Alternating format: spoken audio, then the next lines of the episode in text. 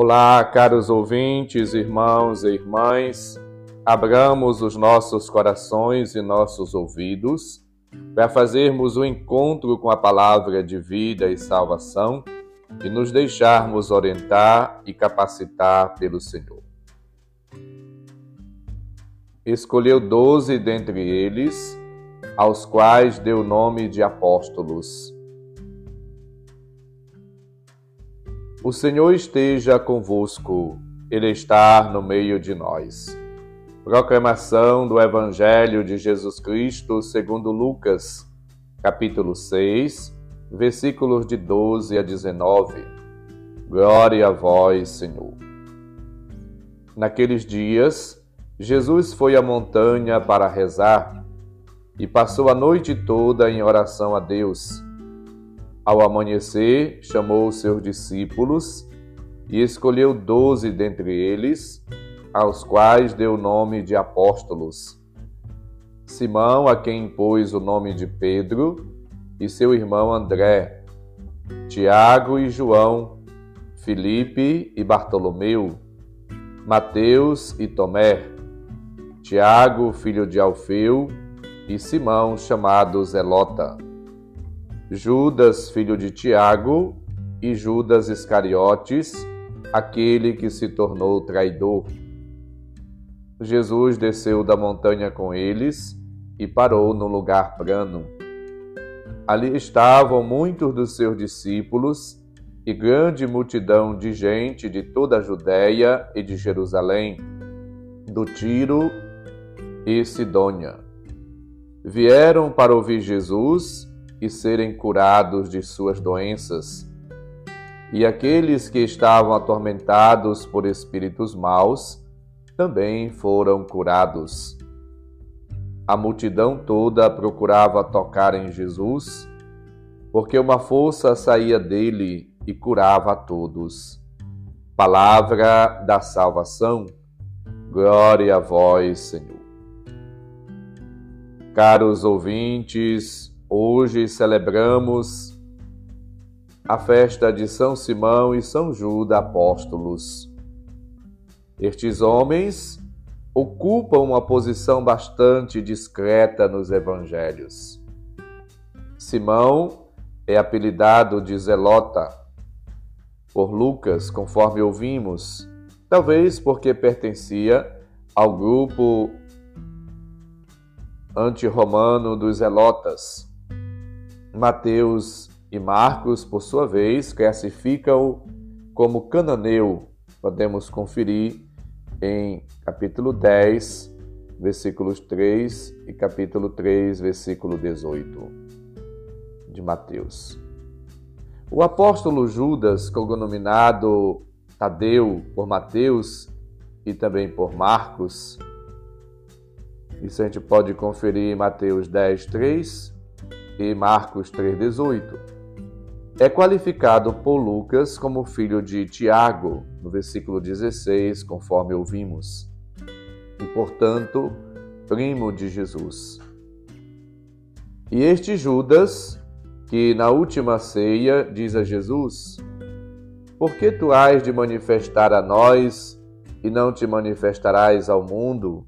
Podemos conferir em João 14, 22. Portanto, estes apóstolos aparecem de maneira bem discreta e fazem parte do grupo dos doze. São levados, conduzidos, impulsionados pelo Espírito Santo a evangelizar. Somos chamados, junto com eles, a viver cada dia a nossa missão, a nossa vocação. Conforme ouvimos, Jesus dá particular atenção ao grupo dos doze. Ele escolhe-os pessoalmente, institui-os como colégio. Podemos conferir esse Marcos 3, de 13 a 19. E os envia em missão, Mateus 10, versículos de 1 a 15.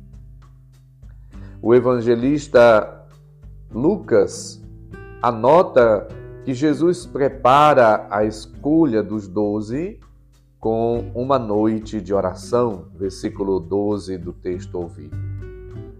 Antes de escolher os discípulos, Jesus chama a todos. A vocação, o chamado, está na origem de toda a instituição e ministério da igreja. Depois de chamar, Jesus impõe-lhes o nome de apóstolos. Esta nota de Lucas pretende certamente exprimir a importância do colégio dos doze na igreja que Jesus está fundando. Portanto, a festa de Simão e Judas oferece-nos um ensejo, uma oportunidade para refletirmos e tornarmos cada vez mais clara a nossa consciência da igreja, da vocação, da missão. A igreja é corpo de Cristo e templo do Espírito Santo. Não se pode receber o Espírito Santo sem pertencer, participar ao corpo de Cristo. É verdade que nós somos chamados a viver uma vida nova, a testemunhar a Cristo em todos os momentos e circunstâncias e lugares. O Espírito sopra onde quer, mas ao mesmo tempo o Espírito Santo ele é dado, conferido à igreja, à comunidade reunida lá no cenáculo, conforme lembra-nos Atos capítulo 2. A igreja tem um aspecto visível. Por isso, Cristo escolhe os doze e continua a escolher os seus sucessores para formar a estrutura visível do seu corpo, quase em continuação com a sua encarnação.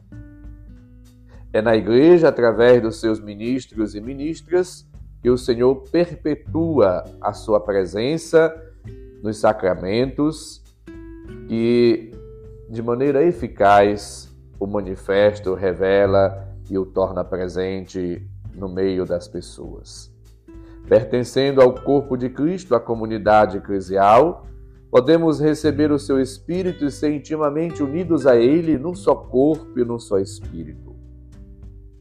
O outro aspecto da festa de hoje nos permite acolher e perceber a relação entre a oração e a missão.